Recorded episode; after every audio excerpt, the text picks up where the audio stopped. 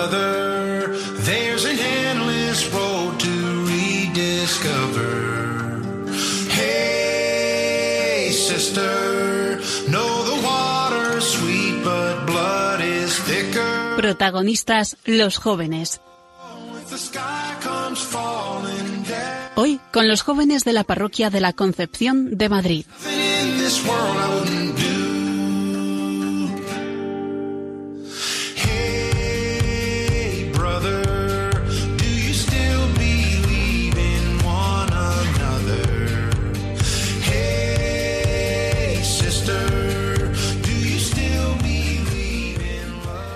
Buenas noches y bienvenidos a esta hora de radio, a esta hora nocturna y a este espacio que es para vosotros, para los jóvenes.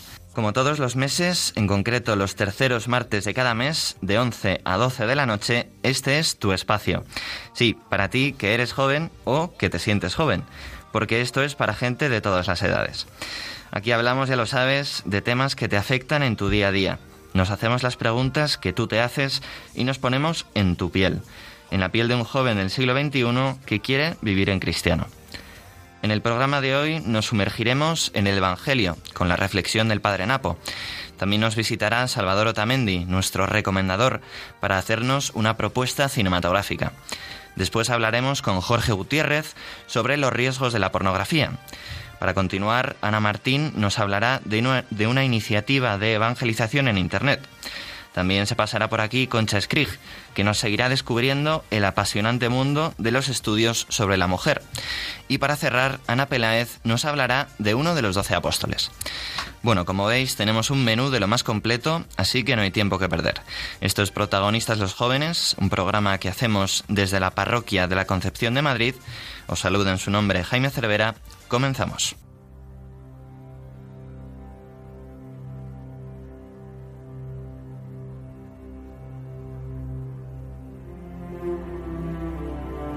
Caminando con el Maestro.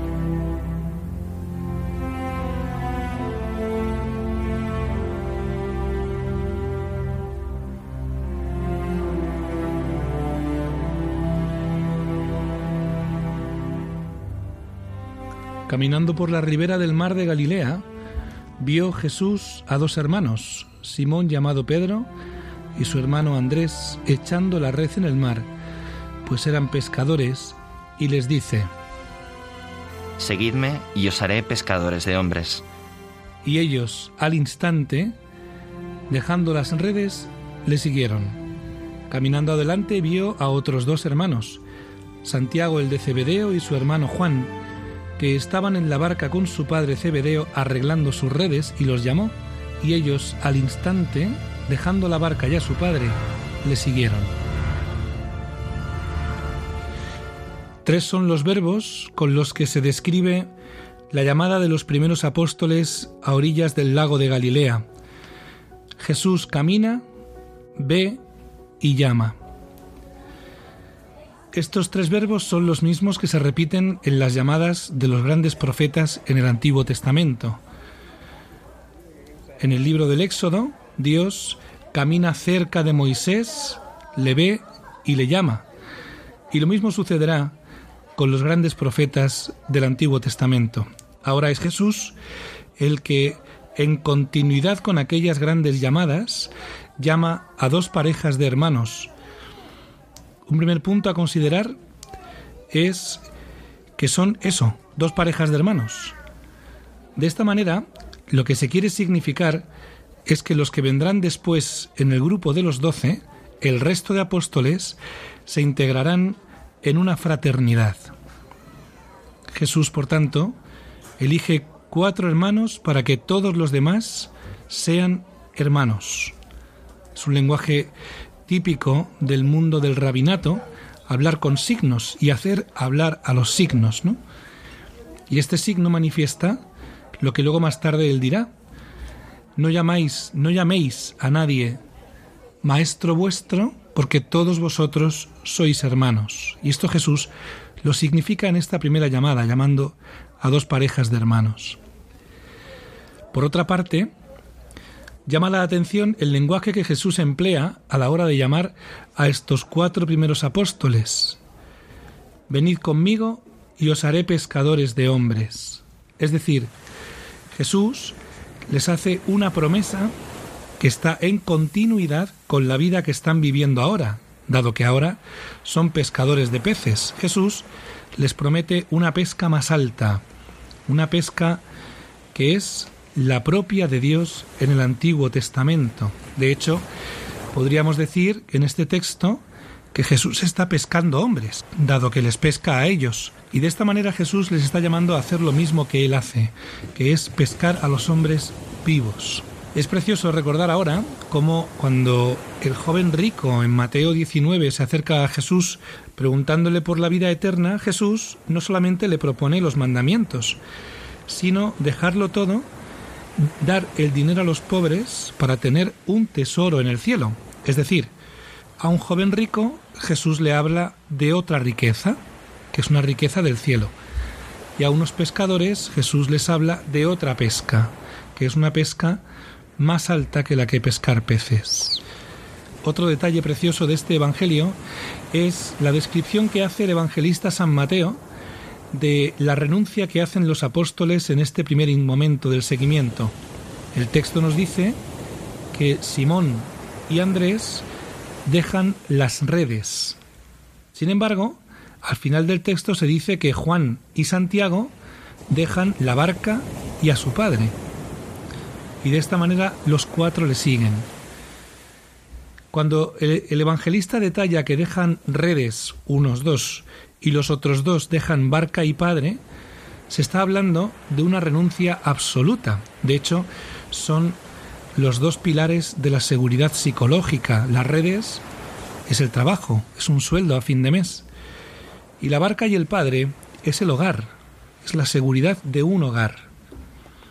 Hay algún autor que dice que el hombre, por su definición, la persona, es morada y afecto. Es decir, la necesidad de un hogar, de la seguridad de un hogar y la necesidad de un afecto seguro, ¿no? De modo que dejando redes, barca y padre, dejan lo que era seguro para ellos y Jesús se propone como única seguridad de aquí en adelante. Y por último, llama la atención cómo Jesús llama a los apóstoles, a todos y cada uno de ellos, en su puesto de trabajo. Estos cuatro estaban repasando las redes o limpiando las redes, es decir, el final de la jornada laboral de un pescador al amanecer. Jesús se acerca allí donde la vida del hombre transcurre, donde la vida transita. Llama a los apóstoles en su puesto de trabajo. Lo mismo sucederá con la llamada a Mateo, que vendrá después en el Evangelio. Jesús se acerca al mostrador de los impuestos donde Mateo trabaja y allí le llama al seguimiento. Seguramente, detrás de este modo de proceder haya una preciosa enseñanza que es aquel que tiene capacidad para responder a la vida diaria, aquel que tiene capacidad para responder a lo que le toca hacer, tiene capacidad para responder a Dios. Porque al final, hacer lo que nos toca hacer es hacer lo que Dios quiere. Pues ahora que después de habernos metido en el Evangelio ya estamos entonados, os invito a escuchar con atención. ¿Lo oís? Sí, es él, el recomendador.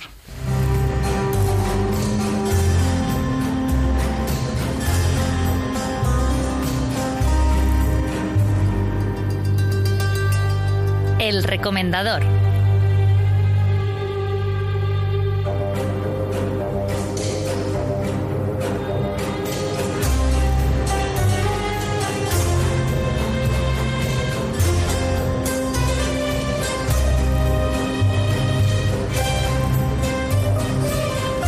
Mendy, ¿cómo estás?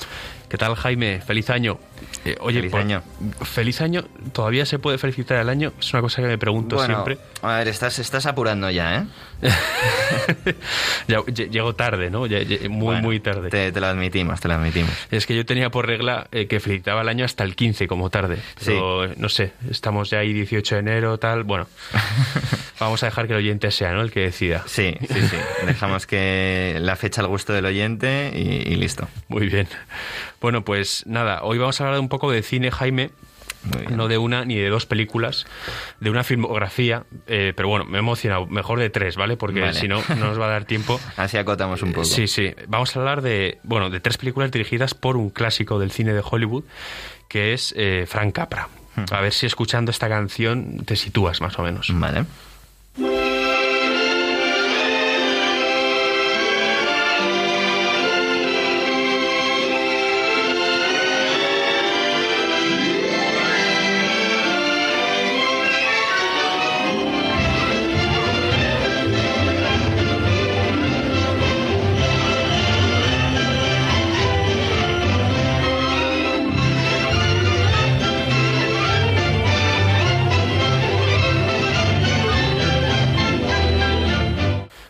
Jaime, no creo que hace falta que, que te diga de, de dónde sale este tema, ¿no?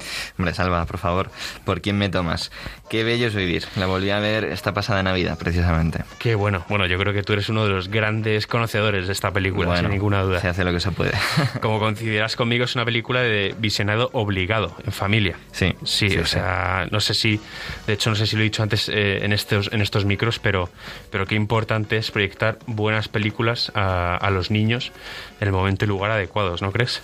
Totalmente. Eh, estoy pensando ahora, te- tengo grabada esa escena en que el protagonista de la película, George Bailey, cuando todavía es un niño, eh, pues se encuentra ante un dilema que no desvelaremos para quien no lo haya visto, y eh, sus ojos se posan en ese cartel que dice, pregunta a tu padre, él sabrá qué hacer, ¿no? Me parece una, una buena enseñanza para los más pequeños de la casa. Sabiduría atemporal, totalmente. Pues para mí una de las escenas eh, más brillantes de esta película es cuando eh, los dos protagonistas, James Stewart y Donna Reed, están a punto de lanzarse a su, a su luna de miel y deciden detener el taxi que les va a llevar hasta la estación de tren eh, para eh, regresar al negocio familiar que tiene la familia de- del protagonista, de James Stewart. Eh, bueno, pues hay una pequeña crisis y, y dan todo ese dinero que iban a destinar a, a su viaje de, de novios, pues a evitar la bancarrota del negocio familiar y sobre todo eh, evitar que, que esos ahorros de los clientes se fuesen por, por el desagüe, ¿no? Y es una cosa muy mm, bueno, muy, muy típica ¿no? de- del cine de, de Capra, que, que es un cine muy social, ¿no? O las fábulas que son sus películas, pues le dan una importancia enorme a, la comunidad y, y al bien común, ¿no? Y esto, por ejemplo, me recuerda de Soslayo, otra gran película, y así pasamos a la segunda, que es la de Caballero sin Espada, Jaime. Y tú además es- te gusta especialmente, ¿no? También.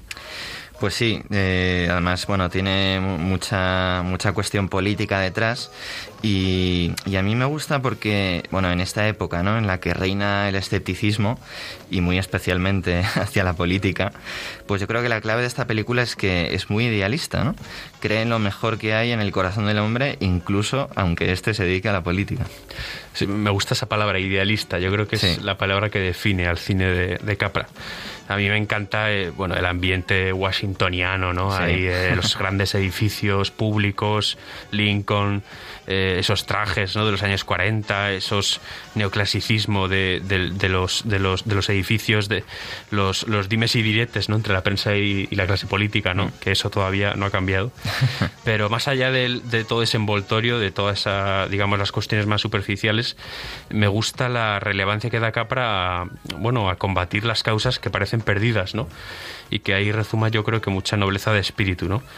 Y bueno, eh, si nos pusiésemos a, a analizar toda la película no paramos, así No. que voy a, voy a pasar a la, a la tercera y última del director de origen siciliano, que es eh, su última película, eh, Un gángster para un milagro, del año 61, si no recuerdo mal.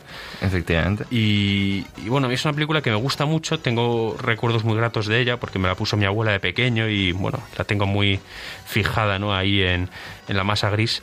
Y, y nada, pues la película trata de, yo creo que de la gracia, de la gracia de Dios, de alguna manera, porque habla de cómo una persona que de una vida muy disoluta, de una vida pues un fuera de la ley, un delincuente, un gángster, como dice el título, pues eh, un caso perdido, ¿no? Podríamos decir, pues ayuda a, una pobre mujer eh, a resolver pues un pequeño problema. No voy a tener ahora a hablar de todo el contexto de la película porque si no, no, no, nos daría abasto. Y, bueno, a mí esta película me recuerda mucho siempre a esa frase de, San Pablo, ¿no? De donde abunda el pecado, sobreabunda la gracia. Y además España es una protagonista curiosa protagonista de fondo, ¿no? Porque aparecen ahí, ¿no? Tú lo sabes, Jaime. Efectivamente. Y, y nada, eh, que por cierto, es, es una película como tantas de Capra en la que resuena el famoso Outland Sign, que es una canción muy tradicional ¿no? del ámbito anglosajón, que se canta en grandes momentos y sí, o sea, yo creo que en todas, ¿no? En casi todas sus películas en algún momento sale. Sí, por lo menos en, en Qué bello es vivir, desde luego, en, esa escena climática del final. Y bueno, y, volviendo a Un gangster para un milagro, la verdad es que es una película, como casi todas las de Capra, por otra parte, donde se refleja la profunda fe católica de este director, ¿no? O sea, que al margen de que salga explícitamente la religión, siempre se rezuma ese perfume de, de su fe. Eh, pues nada, Salva, si te parece, eh, podemos despedirnos precisamente eh, escuchando ese Old Lang Syne que también suena en los momentos de alegría y, y holgorio en el cine de Capra. Me encanta, Jaime. Venga, nos vemos a la próxima. Nos vemos el mes que viene.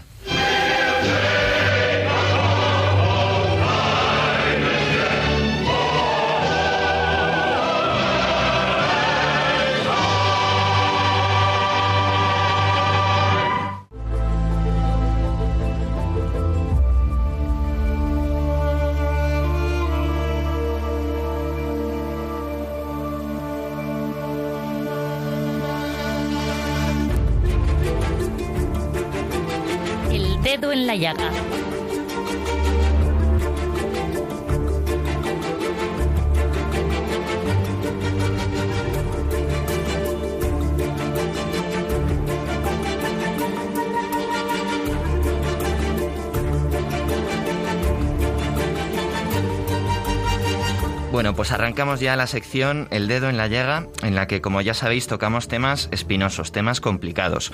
Y hoy abordaremos la adicción a la pornografía, un problema que, desgraciadamente, afecta cada vez a más gente, especialmente a muchos jóvenes. Y para ello saludo ya a Jorge Gutiérrez, director de desarrollo de Dale una vuelta, y que además es autor del libro La trampa del sexo digital, publicado por la editorial Almuzara. ¿Cómo estás, Jorge? Muy bien, muchísimas gracias Jaime por, esta oportunidad y por charlar de, todos estos temas que son espinosos pero a la vez son tremendamente interesantes y, necesarios, creo yo. Efectivamente, gracias a ti. Bueno, antes de nada, explícanos Jorge brevemente qué es esto de Dale una vuelta. Pues nada, Dale una vuelta es una asociación que empezamos... Mm, pues como empiezan todas las asociaciones, con cuatro gatos. Eh, ahora seguimos siendo, no, somos un poco más. Eh, empezamos hace seis años Em, con la idea de, bueno, de informar sobre un tema que es este, en la pornografía, el consumo de pornografía, de una manera, pues, pues bueno, de, una manera que no existe, que sigue sin existir, que sigue sin haber asociaciones o fundaciones, creo yo, en español que, que hablen de este, de este asunto, ¿no?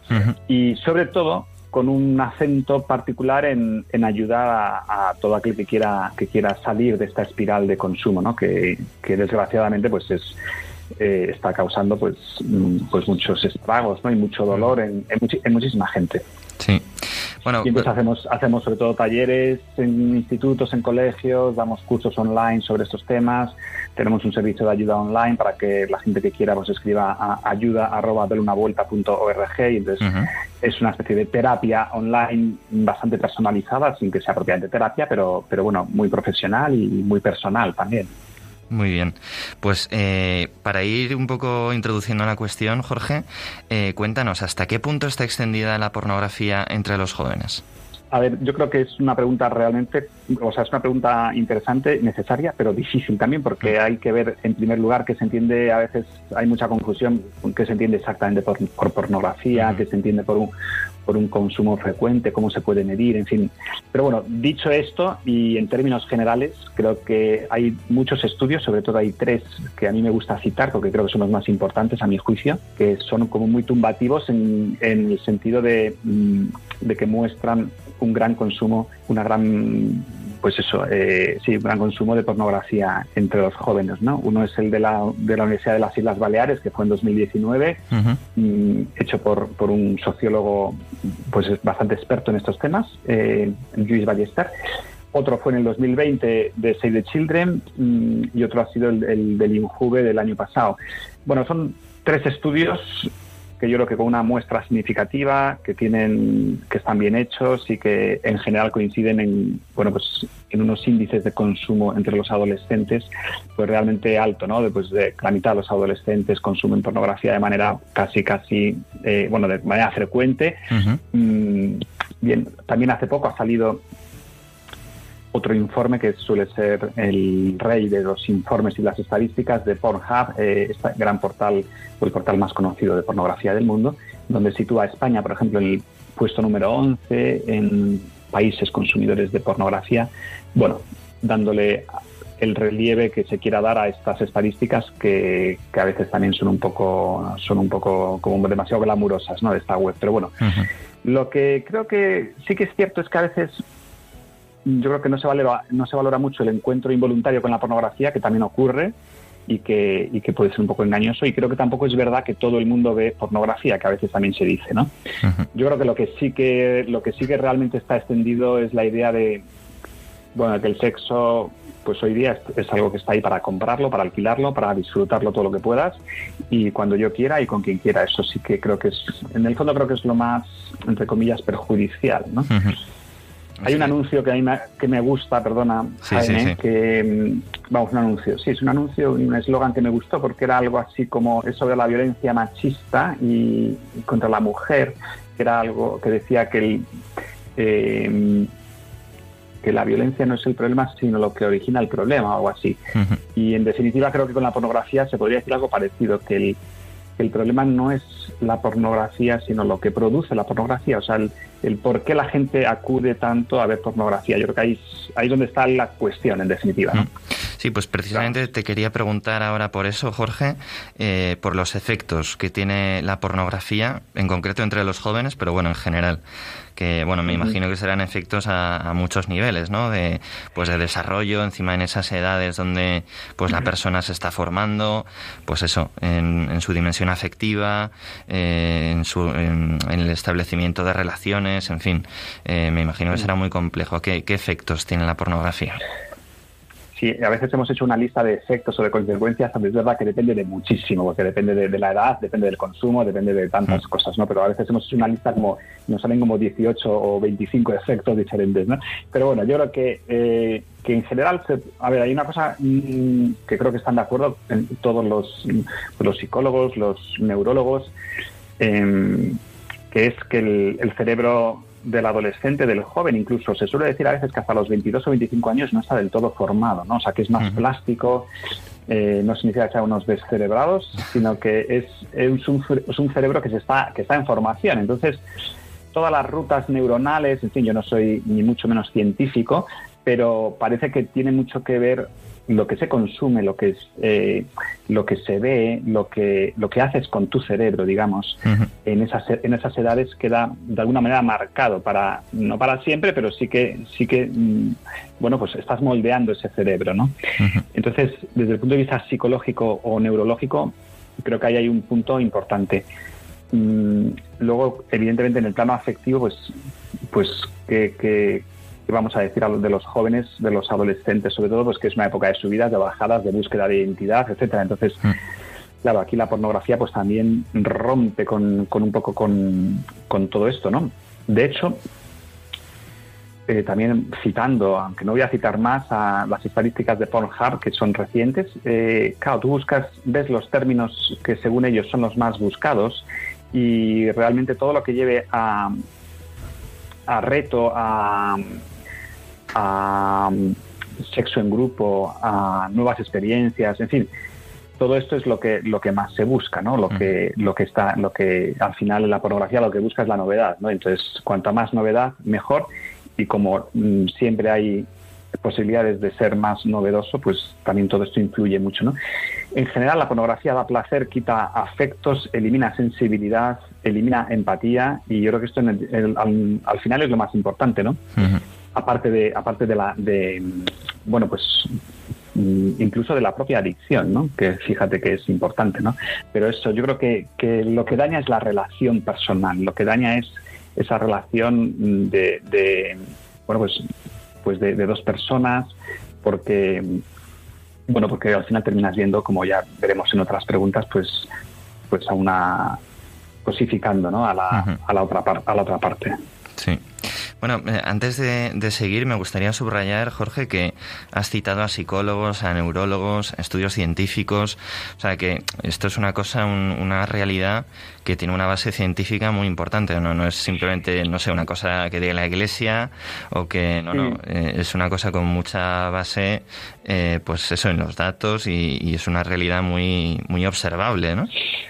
Sí, yo creo que, de hecho, esto me lo, me lo contaba un periodista en una entrevista en un diario gallego, mm. em, que me decía, hombre, es verdad que hace 20, 30 años el debate de la pornografía era simplemente un debate eh, quizá entre, entre moral, ¿no? Eh, los, los creyentes o los que tenían una moral, pues, cristiana o similar, pues, evidentemente estaban en contra de, de, de ver pornografía o de lo que significa la pornografía.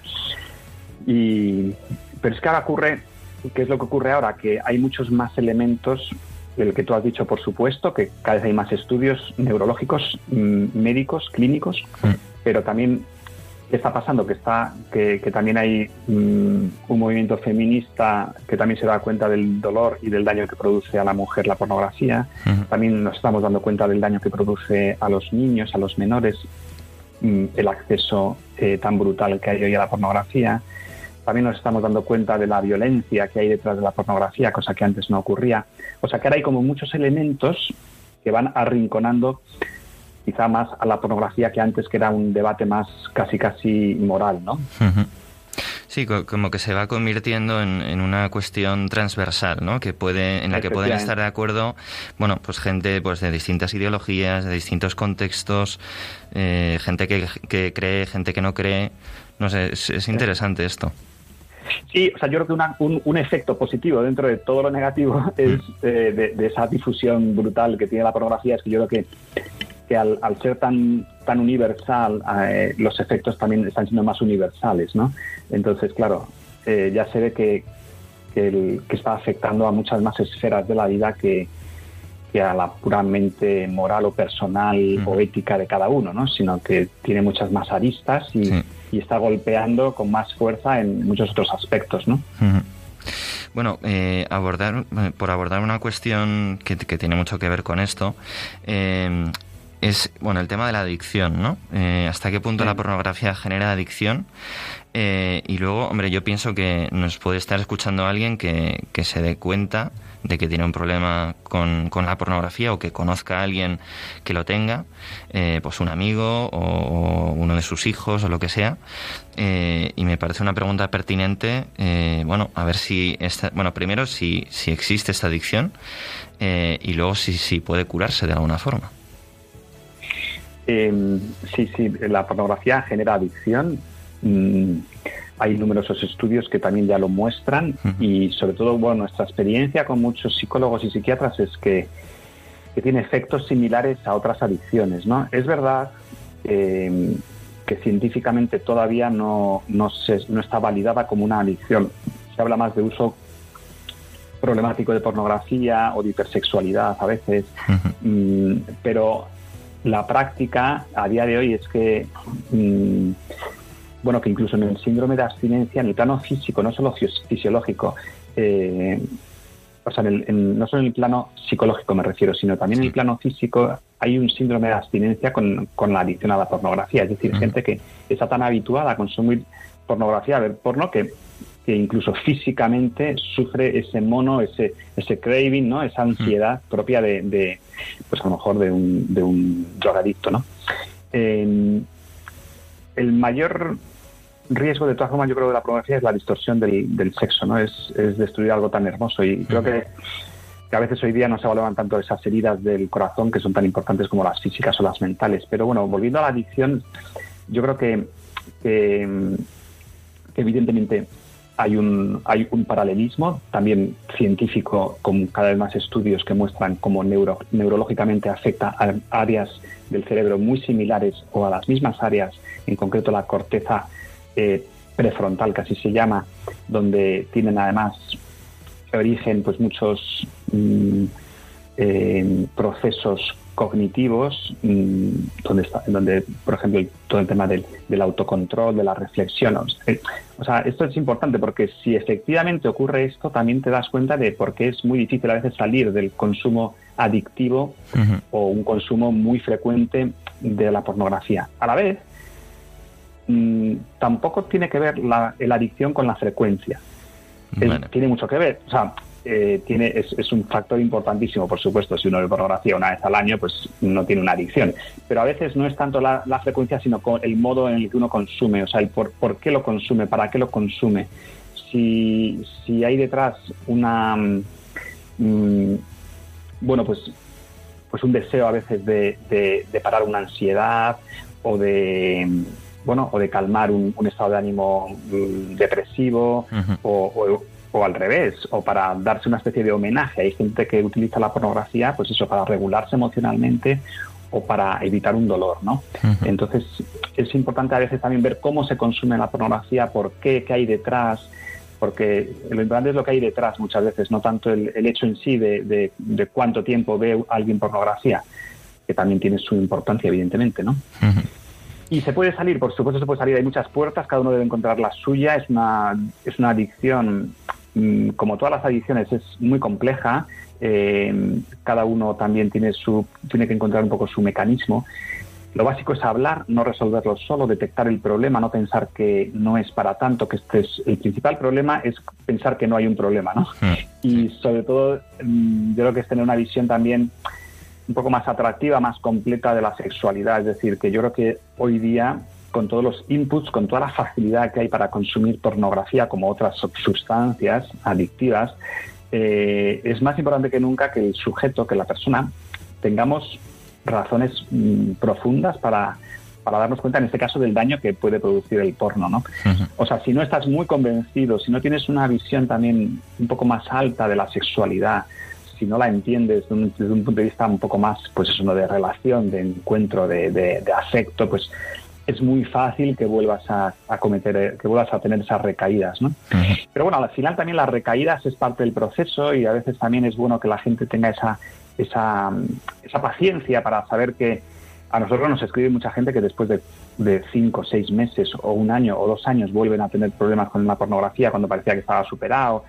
Bueno, creo que hay que darse cuenta de que es un proceso, de que al final también uno puede estar así mucho tiempo y, al final pues, pues se termina venciendo, ¿no? Pero que, no hay que desesperarse porque es verdad que, a veces vuelve y, de una manera o de otra, ¿no?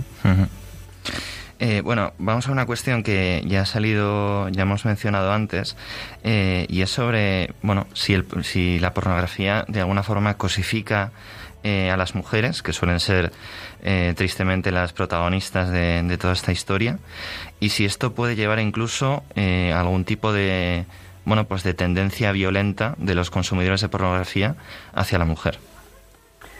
Bueno, mm, evidentemente creo que no hay nadie que pueda negar que la pornografía cosifica a las mujeres y a los hombres también, pero, pero quizá más a las mujeres y creo que también creo que nadie en su sano juicio o con un poco de conocimiento puede decir que no conlleva algún tipo de violencia. Es decir, mm, yo aquí me, uno a un filósofo que decía que la pornografía no corrompe, sino que es corrupta y creo que lleva bastante razón. ¿no? Cuando algo se convierte en objeto, que en realidad es lo que ocurre fundamentalmente casi siempre en el 90% o 99% de las ocasiones con la pornografía, el todo vale pues es el siguiente paso, ¿no? Es decir, mm, al final el placer y la violencia están más cerca de lo que nos imaginamos. Mm, también el otro día una psicóloga me explicaba cómo la dopamina, que es esa sustancia eh, que está en el cerebro y que se activa en los momentos donde hay placer, se suele llamar un poco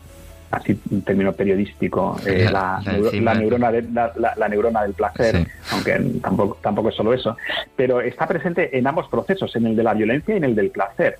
Entonces, también esto implica o indica por qué a veces el siguiente paso al placer es, o, una búsqueda del placer es a través de la violencia, ¿no? O sea, son, son dos cosas que de entrada pueden chocar, pero a la vez tienen los, las dos un mismo origen, ¿no? Y por eso también a veces la pornografía un paso más de la pornografía es, es, la búsqueda de la violencia o es pues la excitación a través de la violencia y el sexo, ¿no? Eh, bueno, ahí es, hay muchos ejemplos y, desgraciadamente pues, pues también está, incluso a veces pues está como, como aprobada ¿no? Eh, socialmente cierto tipo de violencia y de prácticas sadomasoquistas, ¿no? Eh, bueno, pues tenemos que ir acabando, Jorge, pero vamos a hacerlo con, una nota positiva. Eh, así que te voy a pedir que, acabes con un mensaje un poco de esperanza, ¿no? Frente a una cuestión que efectivamente es complicada, que es compleja. Eh, ¿Con qué mensaje te despedirías un poco para eso, para dejarnos con, con una nota de esperanza? La nota de esperanza hay, ¿eh? y hay muchas, aunque es verdad que ha podido, eh, al hablar de pornografía, pues es verdad que siempre te puedes quedar con ese sabor un poco agrio, ¿no? O, muy agrio, pero, pero yo creo que, también hay muchos mensajes positivos. Creo que, al final toda esta situación mm, nos, tiene, nos tiene que llevar, y creo que puede llevar a la gente joven, sobre todo, a darse cuenta de que, bueno, de que mm, de la importancia de de la seducción, del cortejo, del ligue de toda la vida. O sea, que el, el, el, mundo express de la gratificación instantánea que se nos ha colado también en la sexualidad, pues creo que, que, poco a poco nos vamos dando cuenta de que no llena, ¿no? Y de que, y de que produce mucho, mucho sufrimiento y mucho malestar, ¿no? Y creo que también una cosa positiva es el mensaje que hay que dar a tantas familias, a, a tantas madres, a tantos padres. Creo que, que es la hora de ellos, es la hora de, bueno, pues de hablar más, de, de, estar ahí, de, dar confianza, de tener confianza con, los hijos, con la gente más joven, de tener más conversaciones breves, quizá, pero más frecuentes que antes. Que no todas las conversaciones sobre sexualidad tienen que ser sobre sexo y que se sientan queridos. Yo creo que también hoy día hace falta, o sea, creo que el mejor arma contra la pornografía es que los menores, que los adolescentes se sientan muy queridos por su, por su entorno más cercano, ¿no? por sus padres en primer lugar, porque a veces, como ya hemos comentado, la pornografía entra para sanar heridas emocionales. Entonces, si no hay esas heridas emocionales previas, si hay un apego positivo y seguro desde la, desde la infancia, pues también es más fácil que, que luego los adultos mm, no entiendan que la pornografía no es, no es la mejor salida, ¿no? Eh, sino que hay otras cosas mucho mejores y que el sexo es otra cosa muy distinta a lo que, a lo que muestra la pornografía. O sea, yo creo que no, no, no, voy a decir ahora lo contrario, que todos los mensajes son positivos, pero creo que estamos en una época muy interesante para, bueno, pues para, mm, para un cambio de, de, en definitiva, de mentalidad y, de, y en la educación, donde, donde se vea, eh, bueno, pues toda la parte afectiva y, sentimental y positiva que tiene, que tiene la sexualidad, ¿no? Oye, pues termino eh, recordando vuestro correo, Jorge, eh, info arroba dale una vuelta Recuerdo que Dale una vuelta es un proyecto que se dedica a educar sobre la pornografía, también a prestar apoyo eh, a gente que, bueno, por decirlo de alguna forma, quiere salir de ese, de ese ciclo. Info arroba dale una vuelta Allí pueden encontrar ayuda y orientación. Y pues nada, darte las gracias, Jorge, por haber estado con nosotros. Y vamos hablando. Pues muchísimas gracias a ti, Jaime, y a todo tu equipo y a toda la estupenda emisora que, tenéis, ¿vale? Muy bien, pues un saludo. Un abrazo, un abrazo, hasta la próxima. Bueno, pues en este momento del programa nos vamos de pesca, la pesca milagrosa.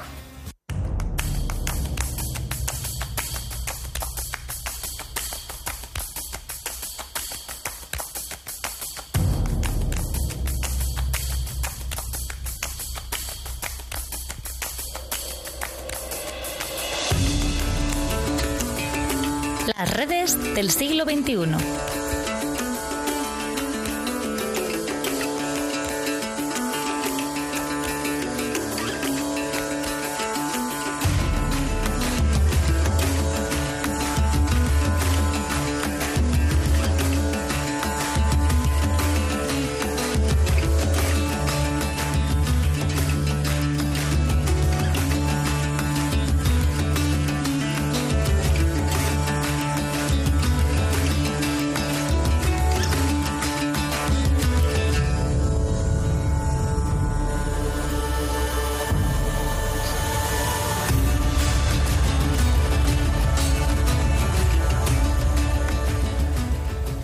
Martín, ¿qué tal? Buenas noches, Jaime, y feliz año, aunque con un poco de retraso. Feliz año, Anita. Eh, bueno, cuéntanos, ¿qué nos traes para empezar este 2022 con buen pie? Bueno, aunque ya llevamos unas semanas de vuelta a la rutina después de las Navidades, todavía algunos necesitamos un empujoncito. Así que vamos a hablar de Rezando Hoy, que es una iniciativa que puede venir muy bien para ayudarnos a centrarnos y aprovechar cantidad de ratos del día a día. Sin ir más lejos en el trayecto al trabajo, ya sea en metro o en el coche, o mismamente de camino al gimnasio, al que estoy segura de que en esta época más de uno está yendo con más convicción que nunca con la idea de terminar de bajar los turrones. sí, aquí, aquí tienes a un culpable. Eh, seguro entonces que sí, que, va a tener muchos adeptos. Eh, oye, ¿y en qué consiste exactamente esta iniciativa? Bueno, pues digo que puede ser muy útil en esos ratos muertos por su canal de Spotify, que cuelga grabaciones diarias de lunes a viernes y una para el fin de semana. Estas grabaciones, que duran más o menos 15 minutillos, empiezan con música, siguen luego con una lectura del Evangelio y terminan con un comentario espiritual. Qué bueno. Eh, la verdad es que teniéndolo así de accesible no hay excusas, ¿eh? eh pero por lo que tengo entendido, eh, hay otras formas de escuchar estos podcasts aparte de Spotify, ¿no? Sí, sí, sí. Que no se asusten los oyentes que no tengan Spotify porque también pueden descargarse la aplicación de Rezando Hoy para Android y para iOS, que además es gratuita, así que es igual de cómodo. Vale. Otra opción es seguirlo desde su página web, rezandohoy.org, donde están todos los bloques que abarca el proyecto, los podcasts, la música, algunos textos seleccionados de apoyo a la oración y también tienen incluso una sección específica para niños. Sea, que Spotify, aplicaciones y la web. Eh, Claro, imagino que teniendo presencia en tantos canales eh, habrá tenido mucha repercusión, ¿no? Desde luego, para que te hagas a la idea, el servidor de Rezando Voy registró en 2015 un nivel de tráfico equivalente a 100.000 oraciones descargadas al día. Casi nada. Casi nada. Además, en 2012 este proyecto se llevó el premio Bravo de Nuevas Tecnologías otorgado por la Conferencia Episcopal Española. O sea que... Que aquí hay nivel. Sí, por supuesto. Oye, pues si recibió el premio en 2012, quiere decir que ya llevan por lo menos una década en activo, ¿no?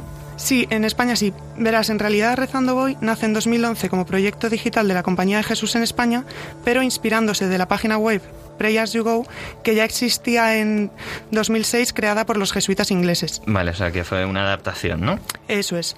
Desde entonces ha crecido bastante y ha llegado a mucha gente. Existen también versiones en portugués, polaco, húngaro, francés, neerlandés y hasta vietnamita y árabe. O sea, y no me extrañaría nada que se extendiese a más idiomas. Pues, pues sí que ha tenido una difusión enorme, ¿no? Sí, ya te digo. Oye, Anita, y por ir cerrando tu sección, eh, una última pregunta. De los apartados que nos has comentado antes, que forman parte de la plataforma, ¿hay alguno que destacarías especialmente? Bueno, pues sin duda el principal sería el de los podcasts, pero hace poco descubrí una sección que me ha parecido buena y es específica para el Camino de Santiago. Recoge una serie de oraciones enfocada para peregrinaciones, que no tiene solo por qué ser el Camino de Santiago, y son grabaciones de entre 12 y 15 minutos y el material está adaptado de un libro de José María Rodríguez Zolaizola, que se llama Peregrinar por fuera y por dentro, guía interior para peregrinos y caminantes. Vale. Cada propuesta se plantea como una motivación para cada jornada del camino, pero también puede resultar muy útil si uno decide hacer un itinerario interior en alguna etapa de su vida, es decir, un camino personal que no necesariamente sea peregrinación. Pues que, que bien planteado, sí. Eh, bueno, pues rezando voy, rezando vengo. Esperamos que esta herramienta nos ayude a sacar esos momenticos de oración y encuentro con el Señor en el día a día. Eso es. Y nada, a ver si después de este programa Rezando Voy pasa a ser uno de los top 5 en el resumen que nos hace Spotify con los momentos sonoros más memorables del año. Seguro que sí. Pues muchas gracias, Anita. Nos vemos el mes que viene. Gracias a ti, Jaime. Hasta la próxima.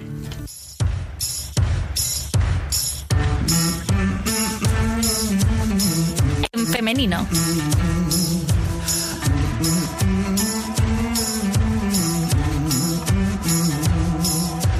Throw me like a stone in the water. Watch the mud rise up. Dress me like a lamb for the slaughter. Pour me in your cup.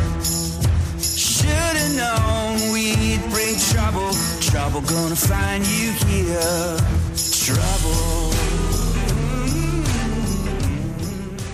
Bueno, seguimos adelante con el programa y lo hacemos continuando por nuestro viaje mensual eh, por el universo femenino, eh, para lo que contamos como siempre con Concha Skrig. ¿Cómo estás, Concha? Genial, Jaime. ¿Has entrado bien en el año? Y mejor imposible. Bueno, me alegro, me alegro. Eh, entonces nos adentramos hoy ya en la huella que las mujeres han dejado en la historia, ¿verdad? Sí, Jaime. En la sesión de hoy y la próxima hablaremos de la presencia femenina en la casa, la educación, la cultura, la política, la sanidad y en otros muchos campos laborales. Casi nada. Eh, bueno, ¿con qué quieres empezar? Empezaremos por el lugar que ha ocupado la mujer durante mucho tiempo, la casa. Allí se reúnen personas y objetos queridos. La casa refleja el alma de una familia. La casa es nosotros mismos. De hecho, crece y se transforma con nosotros. La recibimos de una manera y la dejamos de otra. Pues sí, quien no siente la emoción cuando ve en su casa el sillón del abuelo o los jerseys que la abuela hacía cada vez que nacía algún pequeñín o los juguetes de cuando éramos niños. Totalmente. Y si encima la casa olía a plato rico, la ilusión era mucho mayor. Esos objetos que nombras nos recuerdan a nosotros mismos porque la casa guarda celosamente las cosas y las conserva con fidelidad. Nos llegamos a retirar la máquina de coser, la librería o la poltrona porque queremos que las personas que los usaron vivan un poco más con nosotros. Pero no solo los objetos de una casa hablan de las personas, ¿verdad? Efectivamente, Jaime. Los cuadros y los libros revelan también las condiciones sociales y la cultura de la familia, pero especialmente su espiritualidad, es decir, lo que aman y conocen. No, es verdad, a mí, a mí me encanta un cuadro que, que teníamos en nuestra casa y que me da con mucha paz mirarlo. Justo, lo que de pequeñitos nos pareció bello, no vamos a verlo ahora como malo, a no ser que nos forcemos a ello, claro. Los cuadros y los libros que leemos ponen las raíces del espíritu, de la capacidad del ser humano de trascender, de salir de mí y mirar a los demás. Lo bello nos enseña a saber mirar, saber admirar, saber gozar y saber hacer el bien, que es lo principal. Sí, es una pena que hoy día nos perdamos esto, ¿no? Porque en la casa se está poco últimamente. Totalmente. Para apreciar el sabor de la casa es necesario amarla y quien no ama es porque no cuida. Hoy la casa se deja en manos de personas que no conviven en ella. Realmente solo quien la barre, le quita el polvo, la pule, la vigila, la renueva y gasta tiempo y dinero embellecerla, aunque no nos guste, siente la poesía de la casa. La casa tiene corazón si es conquistado con esfuerzo. Bueno, y es verdad que tradicionalmente era la mujer la que se dedicaba a estas tareas de manera casi exclusiva. ¿no? Así es, pero esto está cambiando por la concienciación en corresponsabilidad. Pero es verdad que antes la educación femenina iba encaminada solo al gobierno en la casa y lo cierto es que le daba el dominio sobre la misma, sobre el espíritu, la interioridad de los moradores, es decir, de los miembros de su familia. Es lo que decía el psicólogo Erickson, la mujer ha tenido un dominio sobre lo inmediato y sobre la interioridad. Bueno, la verdad es que no es una misión pequeña, pero ¿qué me dices, por ejemplo, de las mujeres en el ámbito cultural? Existieron numerosos monasterios y abadías femeninas que tenían en ocasiones un alto nivel cultural. Por ejemplo, los monasterios y abadías de Alemania y Francia y en España el monasterio de las Huelgas. Muchos, en muchos casos eran fundados por reinas y nobles que iban a retirarse allí al final de sus vidas. Ejercían influencia como centros de piedad y cultura en amplias zonas y a veces en todo un país. En ocasiones también tenían escuelas de niñas y niños hijos de familias nobles. Pero las abadesas no eran solo educadoras y protectoras de la cultura, algunas también eran creadoras. El primer gran nombre de la literatura alemana en el siglo X es Roswitha, la abadesa de Gandersheim. En el siglo XII podemos recordar a Errada de Landsberg y Hildegarda de Bingen. El primer poema anglosajón que se conoce nace en el ambiente monástico creado en el siglo VII por Santa Hilda, cuyo nombre está asociado también a la primera gran escuela inglesa. Oye, ¿y mujeres relacionadas con la cultura, eh, pero algo más cercanas a nuestro tiempo? De todo. Tenemos pintoras como Sofonis Banguisola y Lavinia Fontana en la corte Felipe II y corte papal respectivamente, de las que el Museo del Prado hizo una exposición buenísima en 2019, por cierto. Tenemos educadoras como María Montessori, tenemos escritoras como Christine de Pisan, María de Fallas y tantísimas otras. Recomiendo la web vieses.net para conocer más. Pues allá que acudiremos. Nos vemos pronto, Concha, para que nos sigas contando mucho más sobre estas mujeres apasionantes. Genial, Jaime, hasta la próxima. Bueno, antes leíamos en el Evangelio la elección de los doce, así que la próxima sección viene especialmente a cuento. Es la historia de un apóstol.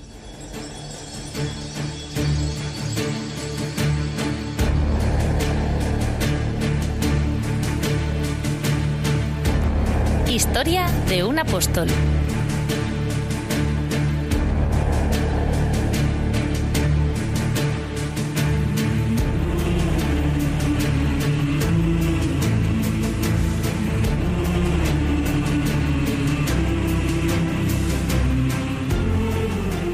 Peláez, buenas noches. ¿Qué nos traes hoy? Hola Jaime, buenas noches. Pues hoy vengo a hablar del patrón de España. Ah, de Santiago el Mayor. Eso es. Entre los apóstoles hay dos Santiagos. El patrón de España es el llamado Santiago el Mayor. El otro obviamente es el menor. Sí. Este Santiago es hijo de Cebedeo y de Salomé, hermano de Juan. Y su nombre original es, bueno, Jacob, que lo decimos, o Jacobos en griego. Ujú. Y al ser su nombre San Jacob, al decirlo rápido, pues San Jacob, Santiago. Santiago, vale, Santiago, Santiago, Santiago, es. vale, listo, qué curioso. Bueno, y otros nombres derivados de Santiago son Yago, Diego, Jacobo, bueno, que realmente es previo, ya lo Ujú. hemos dicho, y por supuesto Jaime. Eso es, no tenemos que olvidarnos de felicitarte el 25 de julio. Y luego el 26 me felicitas tú a mí, ¿no? Por supuesto, 26 de julio, San Joaquín y Santa Ana, los padres de la Virgen. Cu- Eh. cuenta con ello. Bueno, volviendo a Santiago. Es uno de los tres apóstoles privilegiados admitidos por Jesús en los momentos más destacados e importantes de su vida. Entre ellos la transfiguración y la oración en el huerto de los olivos. En ellos, Santiago contempla tanto la gloria y el esplendor del Hijo de Dios como también el sufrimiento y la humillación. Después de la resurrección se fue a evangelizar y se le atribuye la evangelización de Hispania y por supuesto el milagro del Pilar, donde la Virgen se le apareció estando aún con vida para animarle a seguir evangelizando. El pobre había empezado por los aragoneses y claro. Sí. bueno, en realidad creo que los españoles de cualquier rincón de nuestro país habríamos sido complicados a evangelizar. Sí, puede ser. Seguimos. Santiago fue el primer apóstol en morir mártir y su martirio está narrado en los Hechos de los Apóstoles. Dice, por aquel tiempo echó mano a algunos de la... Espera, antes, ¿no? Santiago fue el primer apóstol en morir mártir y su martirio está narrado en los Hechos de los Apóstoles. Dice, por aquel tiempo echó mano a algunos de la iglesia para maltratarlos e hizo morir por la espada a Santiago, el hermano de Juan. Su cuerpo se trasladó a España y fue enterrado en Santiago de Compostela. Ni que decir tiene que las peregrinaciones que se empezaron a organizar durante la Edad Media a la tumba del apóstol son lo que hoy llamamos el Camino de Santiago. A Santiago además se le suele representar como un peregrino, con bastón y la concha y demás, o en un caballo blandiendo la espada, el llamado Santiago Matamoros, pero eso otra historia. Y obviamente a Santiago le rezó por España, que es muy necesario para que todos los españoles mantengamos, no perdamos la fe. Pues sí. Por cierto, ahora que comentas lo de Santiago Matamoros, hay que decir que los ejércitos españoles se encomendaban a su intercesión desde tiempos de la Reconquista e iban al combate al famoso grito de Santiago y cierra España. Efectivamente, a mi, a mi abuela le encanta eso. bueno, estarás de acuerdo conmigo en que Santiago fue un santo grande, ¿no? Pero tú sabes quién es el santo más pequeño. A ver, uff. Santito. Madre mía. Si es que, que cada día cuentas chistes más malos, Ana. Bueno, pero hoy te voy a dar yo la réplica. No es exactamente un chiste, sino más bien una especie de refrán que dice así. El Señor tenía tres apóstoles a los que más quería. A Pedro le dejó la iglesia, a Juan le dejó a su madre y a Santiago le dejó España. Ahí queda eso. Sí, sí, me gusta, me gusta. Pues nada, Ana, te vemos el mes que viene. Eso es, hasta el mes que con el siguiente apóstol. Adiós. Adiós. Pues en este momento, al filo de la medianoche, vamos cerrando este programa de Protagonistas los Jóvenes. Quiero darles las gracias a todos nuestros colaboradores y por supuesto a Pablo Jaén, que está a los mandos en la cabina de edición. Os recuerdo también el mail del programa al que podéis escribir con cualquier duda o aportación. Protagonistas los jóvenes 2 arroba radiomaria.es. Repito, protagonistas los jóvenes 2 arroba radiomaria.es. Además, no te olvides de que puedes volver a escuchar este programa en formato podcast, tanto en Spotify como en la web de Radio María, radiomaria.es. Bien, pues os ha hablado Jaime Cervera en nombre de los jóvenes de la parroquia de la Concepción de Madrid. Esto ha sido tu programa, aquel en el que tú eres el protagonista, y nos vemos el tercer martes del mes que viene. Gracias a Radio María por acogernos, gracias a ti por escucharnos. Adiós.